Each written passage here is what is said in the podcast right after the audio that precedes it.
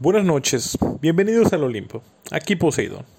Actualmente, el cine mexicano, al menos en su ámbito comercial, puede llegar a ser fuertemente criticado, que siempre es lo mismo, que son los mismos actores, la misma trama, que no tienen buenas historias, etc. Esto para mí realmente, al ser poco conocedor del cine, representa dos perspectivas poco cómodas.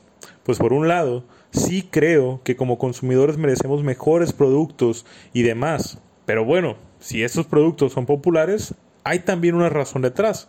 Después de todo, ¿por qué habría que hacer un producto comercial que a final de cuentas no se va a consumir? Es una pregunta incómoda, nos corresponde responderla quizás como consumidores, quizás como productores, pero ahí está. El contraste, creo, es que ya todas las historias han sido contadas y lo que los nuevos creadores hacen es siempre crear nuevas combinaciones de elementos, adaptarlos a la época, crear algunos giros nuevos o quizás no tanto, y así dotar de cierta originalidad a las grandes historias que siempre se han contado en la humanidad, a esos grandes o como dirían por ahí metarrelatos. Esencialmente, quiero decir que cuando veo una película de comedia, de parodia, pues no le pido mucha trama, Incluso espero chistes básicos, debo admitirlo, que me gustan esa clase de chistes. Como dirían, hay que agarrar cura. Entonces dejamos de lado esas grandes historias con la idea de que todas las grandes historias han sido contadas y que la comedia mucho menos tiene que brindarnos quizás una de esas grandes historias, aunque se aprecie en alguna ocasión que estén por ahí. Bueno, de todas esas películas, unas que recuerdo con mucho cariño son la saga de Chabelo y Pepito. Y ya que estamos en este mes, pues ¿por qué no hablar de ello, del cine mexicano y ver un poco de Chabelo? Ese inconfundible personaje que decimos es inmortal, con su programa En Familia con Chabelo, Los Muebles Troncosos, De la Catafixio, pues resulta, quizás no muchos lo saben, quizás todos lo saben, que tuvo una serie de películas. Cuando yo de niño le comentaba a mi mamá o a mis abuelos todos parecían conocer el programa, y quizá de ahí el hecho de que Chabelo sea conocido como el inmortal. La verdad, no lo sé. Pero estas películas, si no mal no recuerdo, el programa de Chabelo empezaba por acá, en Sinaloa, a las 6 o 7 de la mañana. Entonces, antes del programa de Chabelo, sumamente temprano, considerando que era un domingo y que pues quizás yo tenía unos 10 años, 11, supongo que para esos que madrugaban se encontraban estas películas. En ocasiones eran películas del santo, algunas veces películas del cine mexicano para toda la familia, quizás de cantinflas. Pero en raras ocasiones te encontrabas, y yo tuve esa fortuna de encontrarme con las películas de Chabelo y Pepito.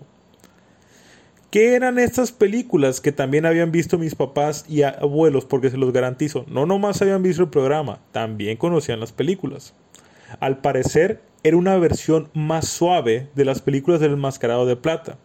Pues aunque no lo parezca, las películas del Santo llegaban a ser incluso de terror para algunas personas.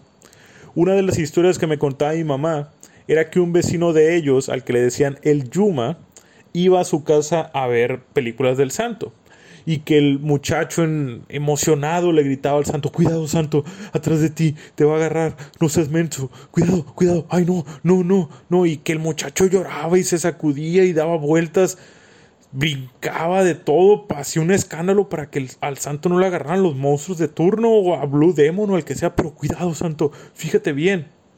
Para nosotros, seguro eso es como hablarle a Dora la exploradora pero imagínense con este ejemplo la emoción que transmitían las películas del santo.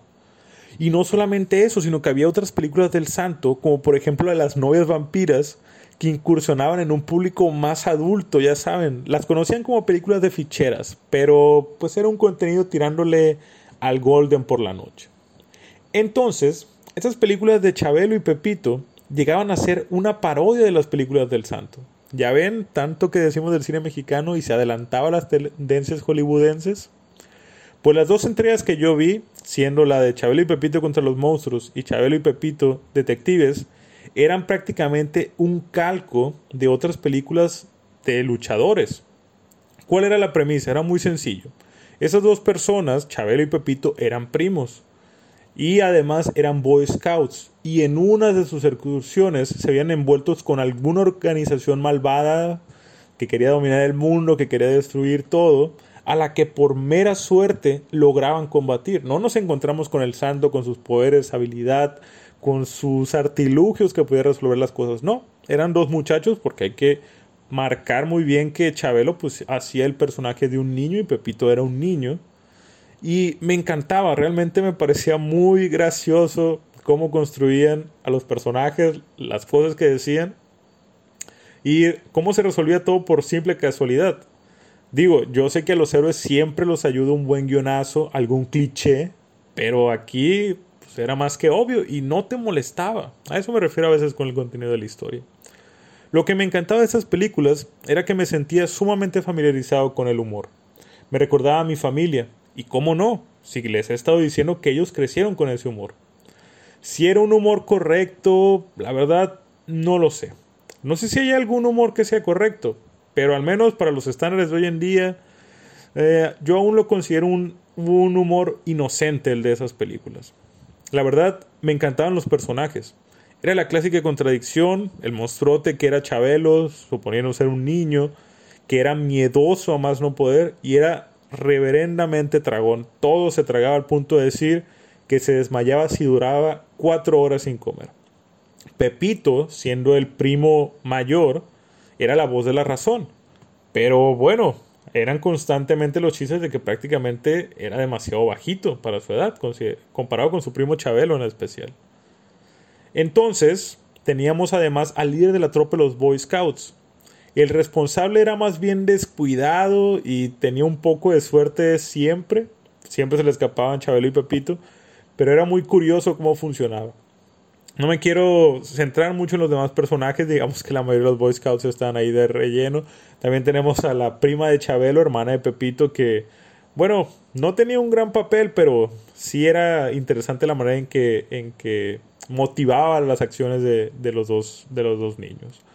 Esas figuras nos recordan a personajes ya familiares en la televisión mexicana de entonces. Y creo que también eso es interesante, ¿no? Cómo se construyeron esos personajes. Quizás volvemos a lo mismo, es un cliché, pero sí tenía un ambiente más infantil.